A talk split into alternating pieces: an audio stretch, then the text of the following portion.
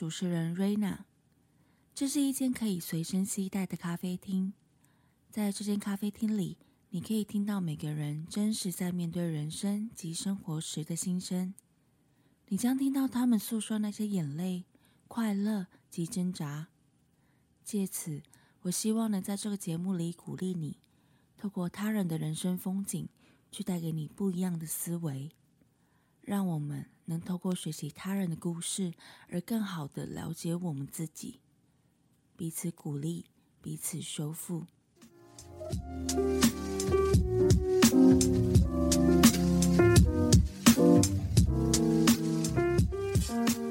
嗨，你今天好吗？欢迎你收听，欢迎光临拥抱咖啡第二十九集的节目，我是主持人瑞娜。今天这一集的节目内容呢，我想跟大家分享一下，就是呃，我这一次的环岛之旅。因为其实我在前两天的时候，我就已经回到了台北，结束了这次环岛的行程。那如果你一刚开始就有 follow 我的话，你应该知道，就是我一刚开始呢，我是希望我能够用徒步环岛的方式，呃，逆时针的走完台湾一圈。那当初为什么我会想要用徒步而不是其他的方式呢？呃，因为其实呢，我自己心里面有一个呃清单，是我希望我这一生可以呃做到一些呃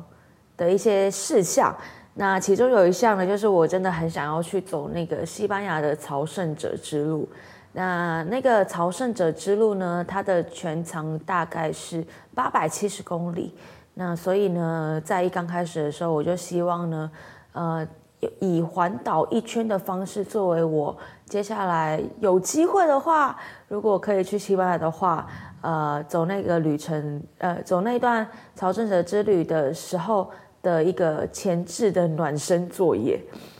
对，但是呢，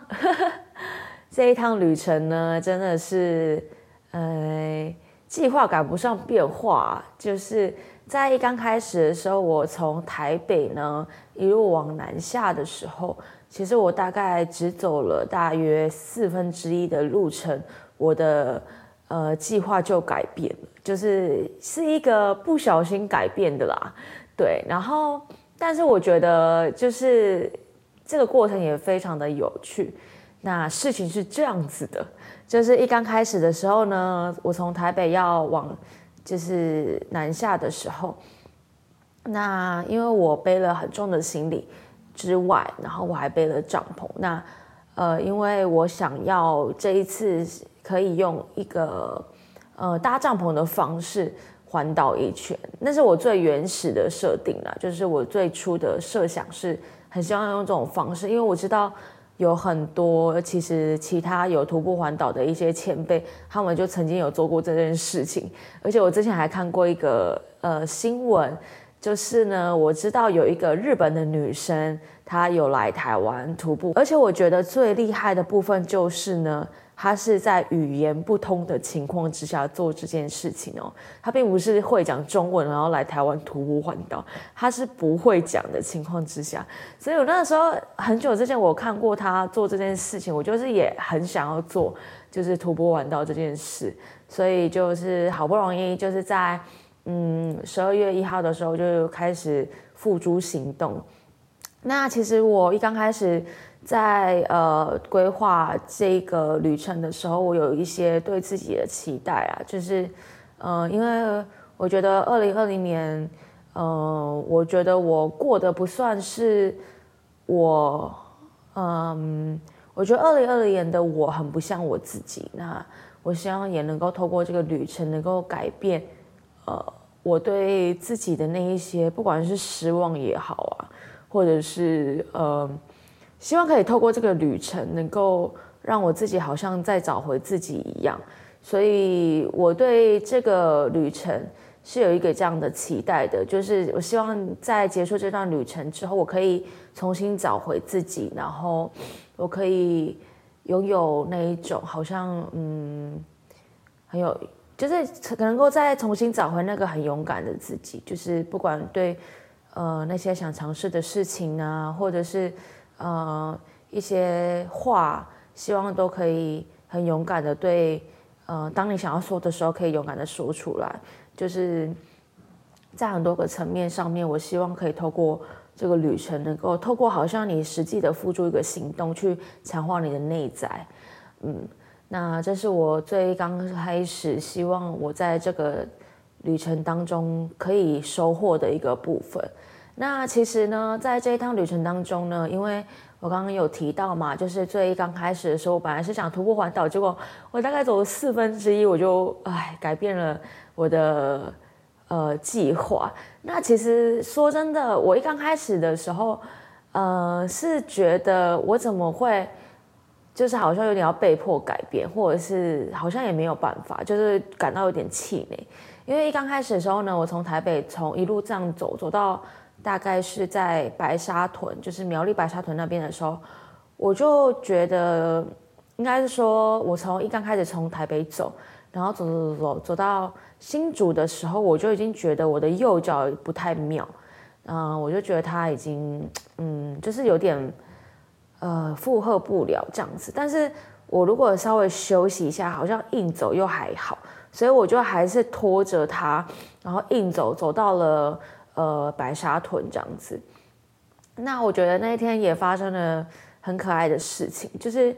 我那个时候很很很纠结，因为我觉得我给我自己的承诺是我要用徒步环岛的方式要走完台湾一圈，但是没想到我在那个时候，就是我真的有一个很大的挣扎，因为我很担心，就是如果我这样硬走逞强的话，会不会造成永久性的伤害？就是有点因小失大的感觉，所以我那时候非常挣扎的时候，我就还是就背着我的行囊，好，就想说不管就先走再说。然后我那个一路边走的过程，就一直在想说，我到底要不要改成搭便车方的方式？然后没想到，我觉得这个真的就是一个神救援这样子，就是就在我走大概离开，因为我那个时候在白沙屯的时候，我是住在。呃，一个香客大楼里面，然后我就离开那个香客的大楼，大概走了可能嗯不到一公里的路程当中呢，就有一台车子停在我的右前方。那他们是一对很可爱、已经退休的夫妻，然后他们就就是爸爸呢就问我说：“哎，要载你吗？” 然后我那个时候就觉得说：“呃。”然后我就说：“好哦，因为。”我那个时候真的是只有一秒钟可以决定这件事情，那我那个时候也就是有点觉得说啊，就是顺水推舟好了，就是，嗯，既然老天给了我这个机会，那我就接受吧。所以我就嗯跟他们说好啊，然后我就问他们说你们要去哪里？那因为那天呢，就是我要去我的目的地是希望可以到达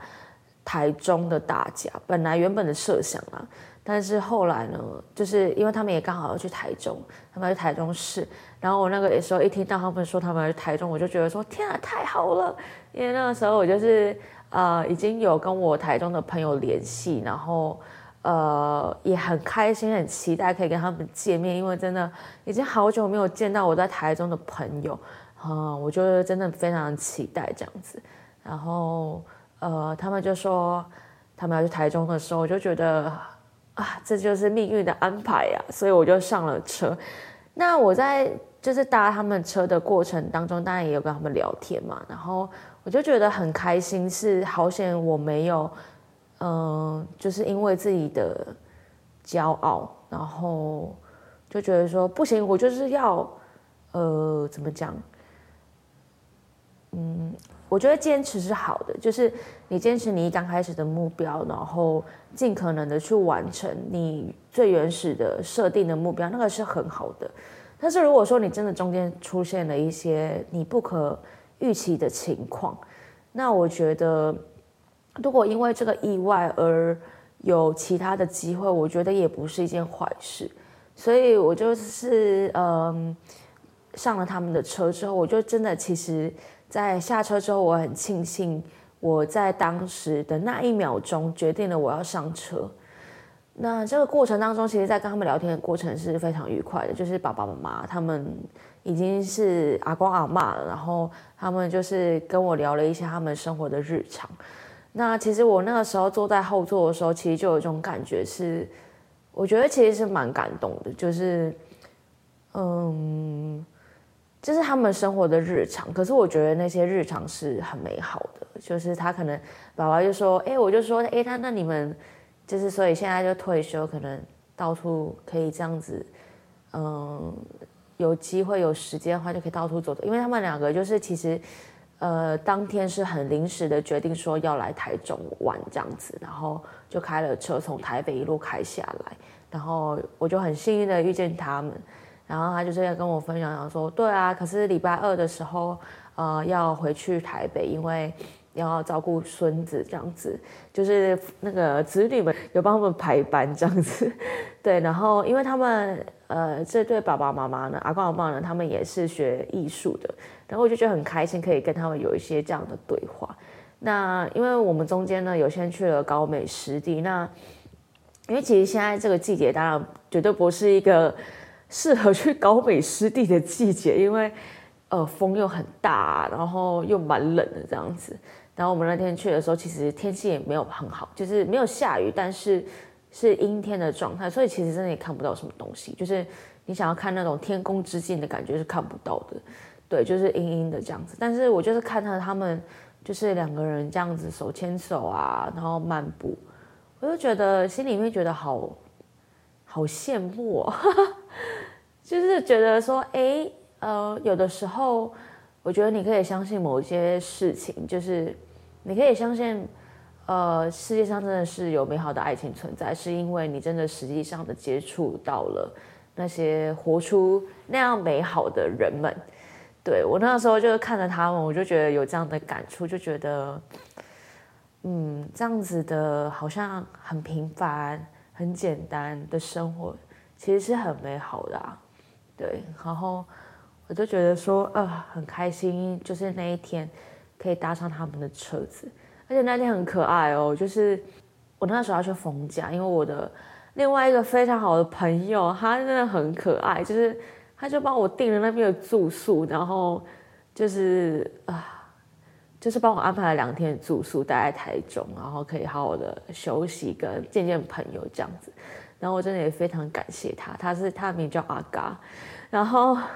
就是这一对夫妻呢，就是呃在往台中的过程当中呢，他们也问我说。哎呀，你等一下要去哪里呀？然后我就说，哎，就就跟他们报了封家那个地方，然后他们就也很好，就是带我直接带我到那个地方门口，哎，我就觉得说，天啊，就是台湾人真的是太棒太可爱了，对啊，我就觉得，嗯，如果不是因为你真的走出去，你真的不会有机会遇到这些人，然后我觉得这些美丽的意外，可能它不是你原本。呃，想要计划的那样子的前进移动的方式，但是虽然说你好像因为受伤的关系就没办法完成你原本的计划了，但是，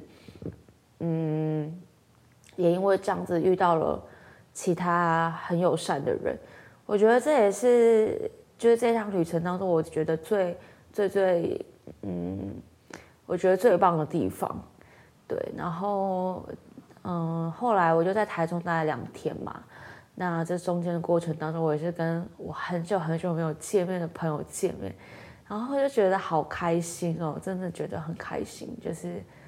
好久好久没有跟他们见面。呃，我上次跟他们见面可能已经是三年前的事情了，因为我三年前也真的就是有环岛，然后就是真的好久了。对啊，然后跟他们见面真的觉得好开心哦。那后来呢，我的旅程呢也加上了另外一个元素，呃，因为呢在那两天待在台中的过程当中，就是在跟我们朋友聊天的过程当中，我们刚好聊到有关于打工换宿的话题。然后第二天的晚上，也也就是凌晨的时候。因为我刚好住的那个地方隔音很差，然后隔隔壁房间的，就是呃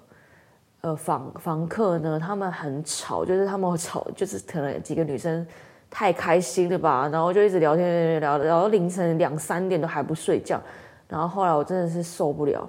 我就起来，然后当然就有去敲他们，就请他们不要 这么大声之外，然后因为我那时候已经被吵到，就是有点睡不着了，然后于是呢，我就开始了看了 Facebook 上面的社团，因为其实啊，打工换宿的这个，嗯，这也是一个我还蛮想要做的事情，就是我还蛮想要尝试的事情，这样子，但是它不是一个我真的怎么讲，呃，首要很想要做的事情，但是我就觉得说，哎。嗯，也许这样我的行程都已经不是我原本设想的那样，那何不就试看看？也许就是如果可以的话，就是打工换宿啊。然后我就那个时候就问了一间叫做“好好吃饭”的，在横村的一间餐厅。然后我那时候就抱持着想说，如果他们刚好有缺的话，那我就去这样子。没想到。我就是在凌晨发出了这个申请，这样子，我就写了 email 给他们，然后他们就早上的时候就很快速的回复我说：“哦，那你什么时候可以来呢？”因为我那时候跟他讲说，如果你们真的急的话，我是当天就可以过去这样子。然后结果后来呢，他们就说：“那你可什么时候可以来的时候？”我就说：“哎。”那看来这个就是一个，就是好像应该要去一下的一个行程了，就是天时地利人和啊，对，而且我觉得另外一个非常有趣，我觉得真的是也是一个命运啊，因为我那时候其实虽然说对方跟我说好，所以他们也正正好有缺的时候，然后我就其实心里面还是有点挣扎，因为我会觉得说，哎。这好像已经有点偏离我原本设想的那个轨道，是不是有点太远了？然后我就会觉得说，哎，就是如果有，嗯，就是知道我原本计划的人，会不会觉得我很闹亏？就是我一刚开始不是说要去徒步环岛吗？怎么后来变成搭便车，还跑去打工度假？这跟你原本设想不是不一样？然后我那个时候就心里面有这很多这种纠结，很多小剧场。然后那时候也问了我一些朋友。然后还好，我那些朋友都是，嗯，我觉得真的很感谢他们，就是让我的心中，呃，放下这些不必要的，嗯，小剧场。因为我那时候问他们，然后他们就说：“你就是跟随你自己心啊。”我就觉得说，真的谢谢你跟我讲这个话，哎，不然我真的内心真的是无敌纠结。而且重点是那天还发生另外一件更，更让我觉得天啊，这这就是。你知道 destiny，因为我那时候就也问了我，就是当时在当天在呃，就是那两天为我提供住宿的那一位好朋友阿嘎，我就问他说：“哎，我问你哦，就是我刚我刚刚有问一个，就是打工换宿，然后他们说就是呃，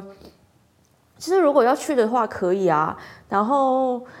就是你觉得我要去吗？就是那个时候，我就在那跟他就是很纠结。然后结果重点是好笑的是后面，他就说，他就很冷静，然后很平静的问我，跟我说：“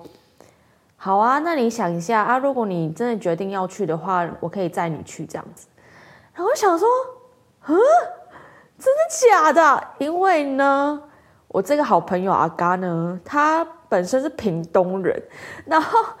他是屏东，他住在屏东的万丹。但其实我跟大家讲一些很好笑的事情，就是我一刚开始啊，我以为我是要去屏东的屏东市，不是横村哦，是屏东市。就是我那个时候有看，但是我没有看很仔细，说哎，到底在哪里这样子。然后就后来，我那个朋友他真的超级好的，就是因为他刚好那一天要回家，他刚好要回屏东。然后其实屏东的万丹是很靠近高雄的。然后离横村呢，还要再大约一个半小时到两个小时的车程。然后当天呢，就是他载我到屏东他的万丹他的家的时候呢，他后来还载我到横村，就是我真的是非常感谢他，因为真的应验到一个你知道那一句名言，就是出外靠朋友。是，我真的觉得说天啊，真的很感谢，就是他很愿意这样子，呃，因为其实那天真的已经很晚，他带我到，呃，我打工换宿的地方已经是十二点，就是真的很晚，然后我真的很感谢他，就是很愿意，啊，为了我，然后就是开车带我到我打工换宿的地方，真的是超感谢他的，对啊。嗯，真的是，我真的感感恩之情真的是，哎，不知道，我只能说，真的出外靠我朋友，对 这句话真的是非常的真实，对。然后后来呢，我就在呃横村呢展开了我两个礼拜的打打工换宿的之旅。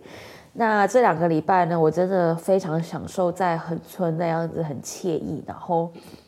因为我在那边呃打工换宿的这个地方叫好好吃饭，呃，那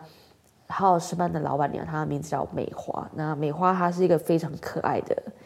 人，然后我就是也跟她聊了很多，然后在那两个礼拜的过程当中呢，真的很开心，因为呃不只是嗯横村呢天气很好，然后因为我也是很很喜欢海边的人。然后就是，嗯，享受，呃，阳光啊，然后真的很很很蛮多，很蛮多时候是可以穿短袖，然后真的就是在外面溜达这样，对，然后，呃，在台在屏东的生活很简单，然后就是我早上呢行程大概就会是早上呢我就会骑我另外一个小帮手，他名字叫科科。然后我真的很开心，就是跟他成为同期的小帮手。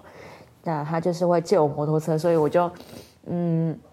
很幸运可以就是呃骑去海边晒晒太阳，然后看看书。然后呢，就是呃大概下午四五点的时候，我就会去呃上班这样子。那美花呢，她非常会煮，所以我的员工餐呢都吃的非常的开心。就她真的是超级会煮的。就真的，我真的觉得两个礼拜在横村的生活非常的幸福。然后我们店里面有一只可爱的小猫，叫做贾巴，对，然后就是又有猫可以玩，就觉得好开心哦，真的是超级疗愈的，对啊。然后，嗯，这两个礼拜我在横村就是非常的惬意，然后真的觉得很舒服，然后也思考了很多很多的事情，也思考着。呃，到底怎么样的生活才是一个我想要的生活？嗯，那其实这一趟旅程呢，呃，过程当中呢，我其实都有录一些采访一些人，那就是其实我的采访是还蛮随性的啦，就是我就是看在这些路路途当中，可能有机会可以交流到的一些朋友，一些嗯店家。然后我就是跟他们提出邀约这样子，然后我也很开心，我在这个旅程当中，我可以做到这件事情，就是边旅行然后边采访，那我觉得蛮开心的，就是我觉得这趟旅程让我真的很有收获，嗯。那在结束了两个礼拜的打工换宿之后呢，因为我就跟我的室友 Amy 约说要在台台南见面。我们家的 Amy 就是真的也很好，就是因为我们还没有真的去可能外县市玩过，所以那个时候他原本其实最刚开始的时候是打算就是看我走到哪里，然后他搭车来陪我走一段，他也想要体验一下这种感觉。就是徒步环岛的感觉，结果后来就没有。但是，但是我们还是有约在一个地方，然后就是想说，哎，可以旅行一下这样子，旅游一下。然后，所以呢，我们就约在台南见面。所以我就，呃，在结束了两个礼拜的打工换宿之后呢，我就前往台南。那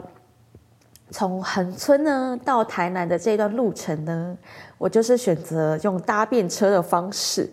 那其实我觉得搭便车啊是一个非常迷人的一个旅行方式。当然，我必须要说，我只敢在台湾做这件事情，在别的地方我是不敢的。因为主要是因为我真的觉得台湾很安全。当然，虽然再怎么安全，都还是要注意安全啊。可是，呃，以很以我自己之前有搭便车环岛的经验来说，我真的觉得搭便车是一个非常非常棒的一种方式。就是因为呢，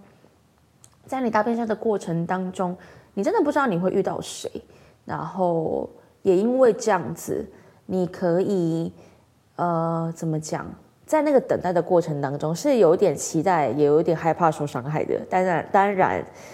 呃，说真的呢，每一次呢，在我选择勇敢的拿出我的牌子，然后呃，就是在路边，然后，然后也期待说我可以遇见谁的那个过程当中，其实我觉得我很幸运，就是呃，我遇到的人呢都真的很棒，然后就是他们当然也跟我分享一下他们生活中发生的事情，像我从横村呢到呃台南的这段路程，我总共算换了三台车子。那第一台车子是一对父女，那这对父女呢，那个爸爸呢，我就觉得很妙，因为其实我一刚开始就是上车之后呢，然后就是稍微小聊了一下，然后后来才发现，这个爸爸他之前就有去过朝朝圣者之路哎，然后我就觉得说天呀，太有趣了吧，然后后来我就跟他聊了一下，就是有关于。朝圣者之路的那边，就是他在走这个路程的时候的状况啊，还有他的旅程，然后发现这个爸爸也是还蛮喜欢旅行的，所以我就觉得说，哦，你真的就是你真的不知道你会遇到谁，然后，嗯，就是很有趣，然后，嗯，我真的每次在搭便车的时候上去啊，然后跟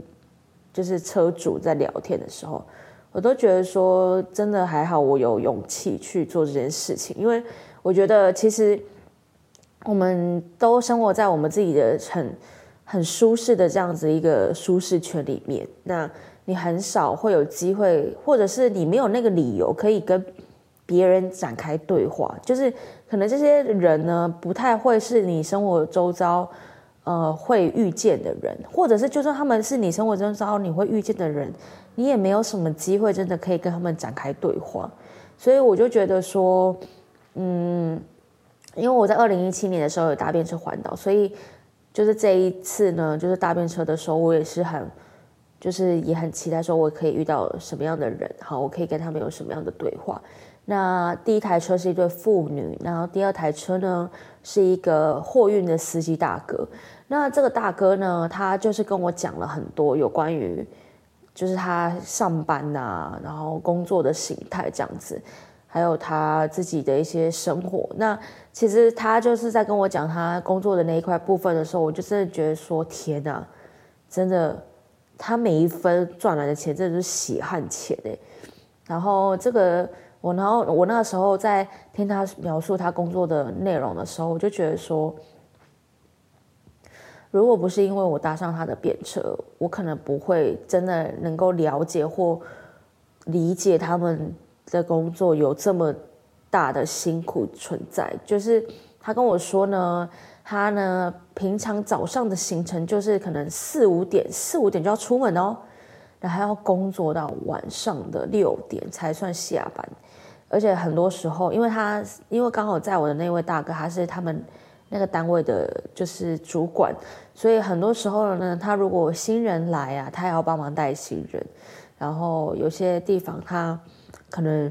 只有他会去跑，所以呃，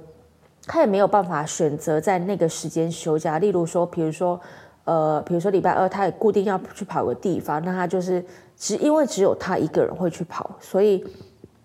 他也不能就是呃。不能选择在礼拜二休假这样子，然后我就觉得说，天哪，怎么这么辛苦？这真的很辛苦，因为他的工作时间真的很长，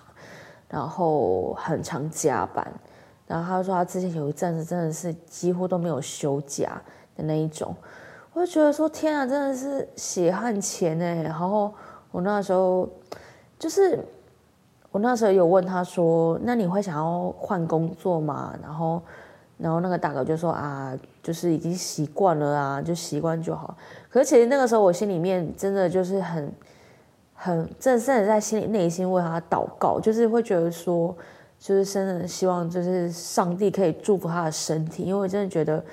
这么大的这么长时间的一个工时，然后你根本就也没办法好好的休息，真的身体会非常的紧绷，而且我真的是很蛮担心他的健康的。对啊，因为我觉得，在你的年年纪越发增长之后呢，你真的就是会意识到健康是一件多么重要的事情。呃，你如果没有健康，真的是很多事情都没有办法做。对啊，所以我那个时候搭上他的车之后，再跟他聊天，然后听他分享工作的事、工作还有生活，然后就是我也很开心，就是有这样的机会可以了解他们的生活，然后也让我更加的明白他们的工作生态，跟也尊敬他们的、尊重他们的专业。对啊，因为其实像他有跟我分享到，其实像。你如果他们去每个地方送货，每一间店啊送货什么的，他要他那些司机大哥是必须要知道每一个地方他们是怎么样下货的，然后要怎么样停车才不会可能被开单呢，或者是嗯才不会造成其他的困扰这样子。所以其实要要其实是有其实其实是有讲究的，对啊。那我就觉得说，哎，还好我有因为搭便车的关系能够。接触到他们的生活这样子，然后第三位呢，第三组带我的，呃，就是在我的呃那一组大哥呢，他们是，嗯，那两位大哥他们算是在工地的监工吧，对，就是他们在建设公司工作，那他们都是有很大的一些，比如说可能修路的啊，或者是因为我刚好他们那天载我的时候是从高雄。的男子那边要载我到，本来一刚开始他们是说他们只能载我到鹿竹，然后然后后来呢，那个开车大哥就直接载我到我要住的地方，我就觉得说啊，真的是台湾人真的是很棒哎，然后我真的觉得很开心，就是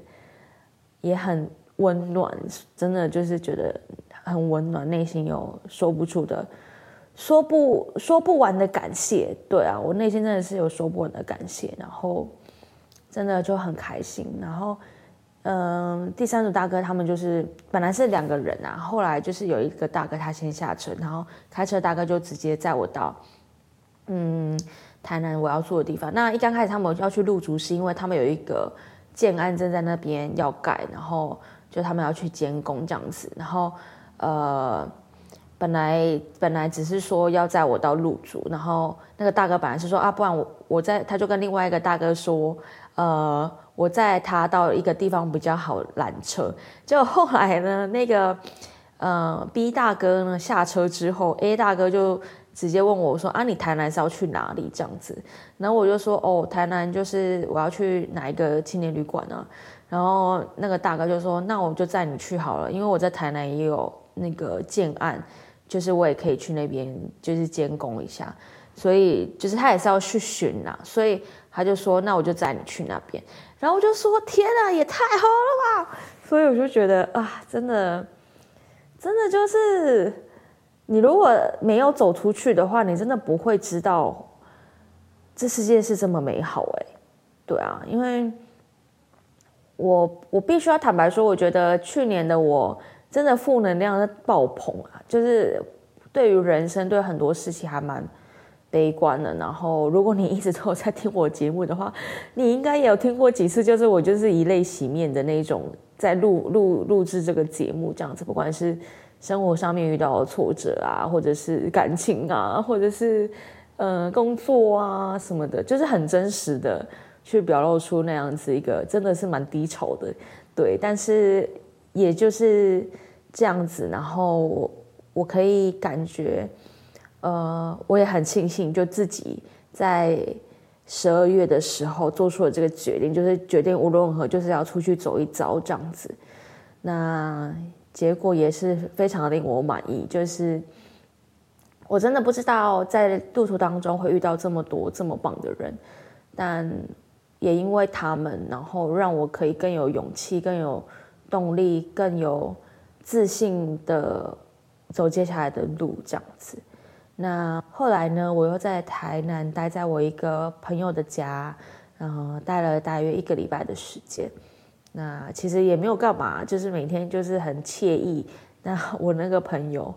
嗯，她的名字叫韩许，她很可爱。嗯，她是一个在做甜点的一个女生。那她就是每天呢。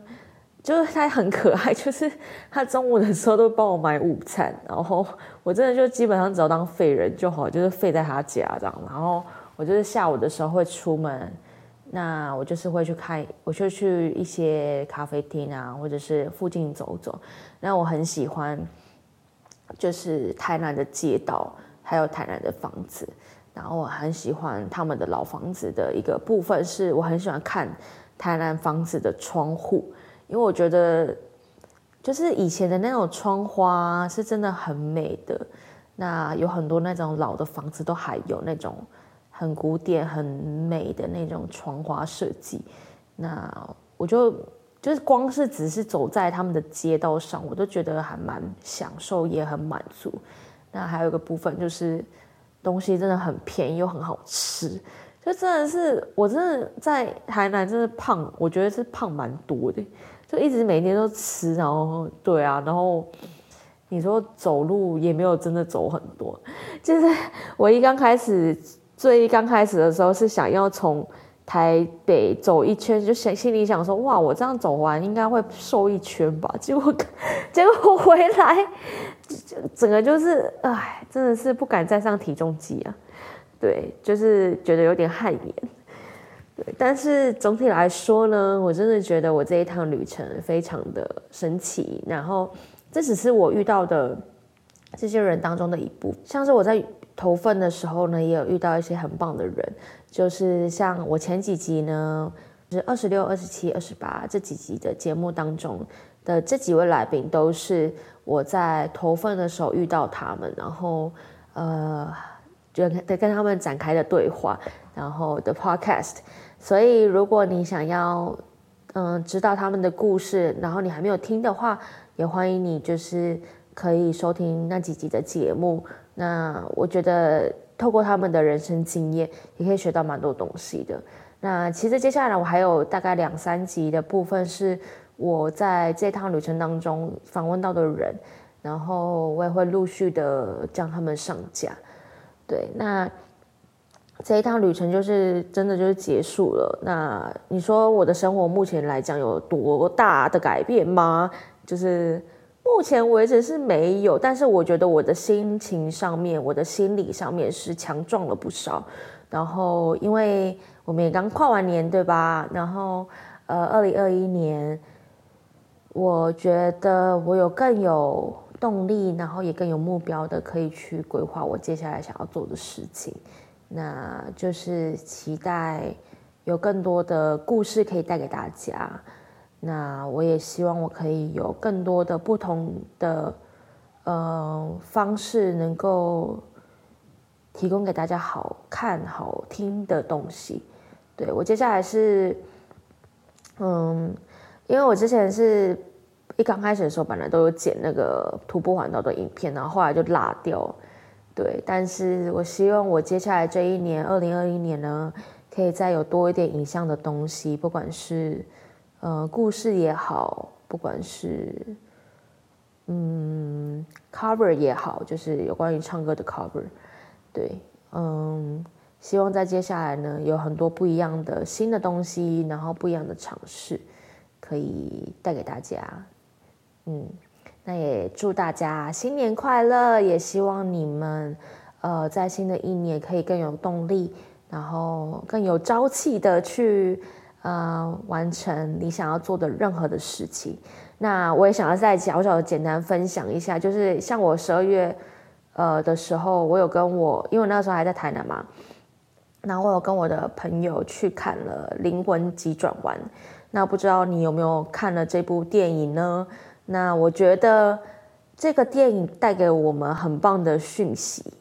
就是。可以用另外一种不一样的角度去思考，怎么样才是一个理想的人生？那我觉得，我觉得它里面提到的那样子的视角是非常好的，并不是说你一定要追求多伟大的梦想，你的人生才算是有意义。如果你只是很单纯的、很享受你每天的生活，你本身就已经为你的生活赋予很大的意义了，那就是你生命的意义。就像我觉得没有什么人的梦想是真的多，真的才能称得上是伟大。我觉得像是有些人如果他的梦想就只是当一个家庭主妇，我觉得那也是一个非常伟大的梦想。因为说真的，没有什么人的梦想是很是不需要经过努力或不需要透过细心的观察品味就能够实现的，对啊，所以我觉得如果你有那样的洞察力，你有那样的能够很享受生活的那样子的能力，我觉得那也是非常非常好的，因为我觉得很多时候我们就是好像汲汲营营的去追求我们所谓的那样子伟大的梦想。但是我们反而会失去很多生命当中那些可贵，嗯，那些可贵，然后也许看似很微不足道的那些小的时刻，但是你仔细想一想，那些时刻才是最重要的，不是吗？像其实我这一次这一段路程当中，其实我觉得最感谢的就是我很感动。我在这趟路程当中，我遇到的那些人，不管是我认识或不认识的人，呃，我真的很感激，然后也很谢谢他们。还有就是你可能在这段路程当中，你有提供给我一些资讯啊，或者是你有给我加油打气，你有关心我的进度，你有呃对我说一些话，或者是呃，我觉得。我觉得有的时候，你可能自己活在自己的世界的时候，就像，嗯，就像那部电影里面的二十二一样，你可能听不到别人的声音。你觉你当你对你自己有太多的负面的声音的时候，你觉得别人对你讲的那些话都只是，呃，在告诉你自己有多么的不好。但是我也是在这趟旅程当中，我就发现，嗯。就是当你的朋友，就是他可能请你吃饭或什么的，然后他就一直说啊，不用不用啊，真的我我想要支持你的旅程的那样子的一个行动，又或者是说他就是传了一些话给你，然后嗯，你就发现说，其实你真的还是很值得被爱的，然后还是有很多人是靠。我现在讲一讲就哽咽，就是你还是会很感激，说哦，原来还是有很多人是很单纯的爱着你，就是呃，很喜悦你，就是你的那样子的那个样子，就是你不需要刻意的成为谁，或者是你不需要变成其他人，然后。去好像证明自己有价值，或者是要做一些事情，让人家觉得你你才有那样的影响力。可是有些人就是会让你觉得他他们爱你，就是因为你是你啊。就是我觉得这也是我在这个旅程当中很大的一个收获吧，就是。嗯，去发现，其实你身边还是有很多很单纯、很很单纯喜欢，然后很很单纯呃爱你的人，就是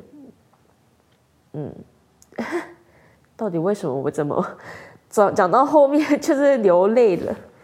对，然后。嗯，也希望你呢，能跟我一样，呃，在你生活的当中可以发现，嗯，你真的不是一个人哦。然后你可以有那个眼光去发现，其实你的生活周遭还是有很多人是很单纯的爱着你的，就是，嗯。呵 呵好，那今天的节目就到这里喽，就是分享一下我的近况，还有我这次旅程的感触。嗯，希望可以带给你一点点启发，虽然可能不是很多啦，但是这就是我的旅程。当然，也欢迎你，如果你也有曾经有环岛过，或者是你对二零二零年有。